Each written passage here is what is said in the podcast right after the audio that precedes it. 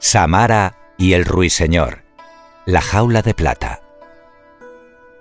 En un lejano país de Oriente, en un palacio de cristal recubierto de piedras preciosas y adornado por majestuosos jardines, cientos de manantiales, lagos y fuentes artísticamente esculpidas, vivía Samara, hija de un rico comerciante de sedas. Hermosa y solitaria, había crecido rodeada de lujo y consentida de todos los caprichos. Tal vez por eso era que ahora no mostraba ilusión por nada y nadie conseguía hacerla feliz. Acostumbrada a que la agasajasen con caros, extravagantes y bellos regalos, los desdeñaba sin ni siquiera llegar a abrirlos.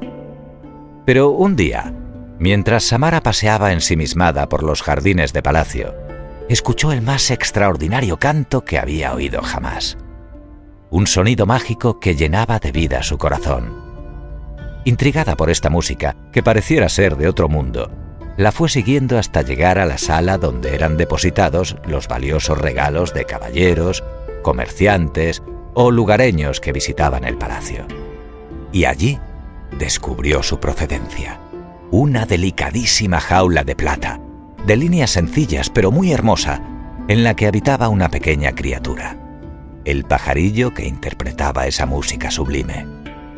Una tarjeta acompañaba el inesperado presente. Este pájaro es un ruiseñor. Espero que te deleite con su canto. La joven acogió de muy buena gana el obsequio. Qué maravilla de la naturaleza era aquel ave fantástica. Era un placer observarlo y escucharlo.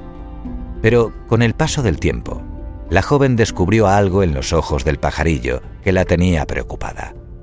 Parecían esconder una profunda tristeza.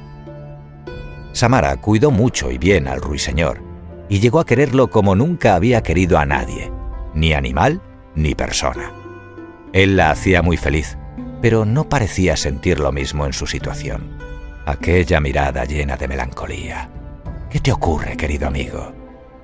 Pasaron los días y el ruiseñor comenzó a ponerse enfermo. No comía, no conseguía cantar. Estaba muy abatido, casi sin vida.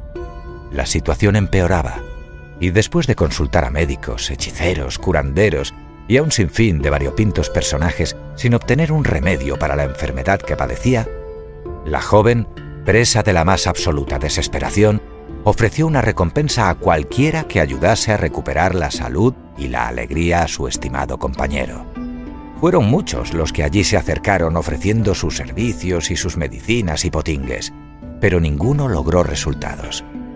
Un día, se presentó un hombre mayor, sucio y de aspecto descuidado, que decía poseer la facultad de comunicarse con las aves y también que podría averiguar cuál era el mal que aquejaba al pajarillo. Escéptica, pero con una débil esperanza, la joven lo acompañó a la habitación en la que se encontraba el ruiseñor. Al acercarse, el experto lo miró detenidamente y lanzó un silbido suave, al que de inmediato respondió el pobre animal piando débilmente. Enseguida pareció que conversaban, porque durante varios minutos se sucedieron los gorjeos de un lado para el otro. De repente, el hombre se volvió hacia la joven y le dijo, El mal que aqueja al ruiseñor es grave, pero tiene cura, siempre que tú estés dispuesta a poner de tu parte. Por supuesto, dime qué tengo que hacer. Debemos actuar cuanto antes, le apremió. Escúchame atentamente, dijo el hombre. Tu fiel compañero te quiere tanto como tú lo quieres a él. Durante este tiempo en el que habéis convivido, lo has cuidado y mimado y está muy agradecido. Me ha contado cómo lo cautivaron cuando era joven, todo lo que ha sufrido desde entonces y cuánto te agradece el cariño recibido. Pero echa de menos su hogar, y esto ha hecho mella en su pequeño pero gran corazón. Está aquejado de nostalgia, añora a su familia, a sus amigos, su antigua vida su libertad. No obstante, es tal la nobleza de esta criatura que no te pide que lo liberes, sino que le permitas, aunque solo sea una vez, volar hasta la que fue su casa para reencontrarse con su familia. A cambio, él promete por el afecto que te tiene, regresar y seguir a tu lado para siempre. Así que su curación está en tus manos. ¿Estás dispuesta a dejar volar a tu ruiseñor? Se hizo el silencio. El hombre, conocedor de la fama de egoísta e insensible de la hija del comerciante, dudó de su compasión.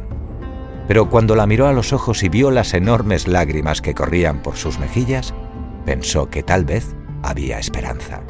Por supuesto que abriré la puerta de la prisión en la que jamás debiste entrar, dijo mirando al ruiseñor. Qué ciega he estado. Solo pensaba en mí, y lo único que verdaderamente quiero ahora es tu felicidad, amigo mío. Abrió la puerta de la jaula y le dijo, Vuela, eres libre, libre en todos los sentidos, incluso para no regresar jamás si es lo que deseas. Me has enseñado lo más hermoso, que para amar de verdad hay que amar de forma desinteresada. Te quiero, ruiseñor, hasta siempre. El pajarillo le dedicó una última melodía y se alejó volando. Cuenta un anciano, muy anciano, que conoce la historia, que el ruiseñor volvió al año siguiente. Un día apareció en la ventana del dormitorio de Samara y la despertó con su canto. La alegría fue inmensa por ambas partes. El ruiseñor nunca volvió a vivir enjaulado, y cada año regresaba a visitarla y pasaban tiempo juntos. Aunque vivía con su familia, a veces sentía unas ganas tremendas de salir a recorrer el mundo, pero finalmente no se alejaba mucho. Los extrañaba demasiado. Samara y el ruiseñor fueron grandes amigos para siempre. Vivieron muchos años y disfrutaron de la vida respetándose y sin limitar la libertad del otro. Colorín colorado, este cuento se ha acabado.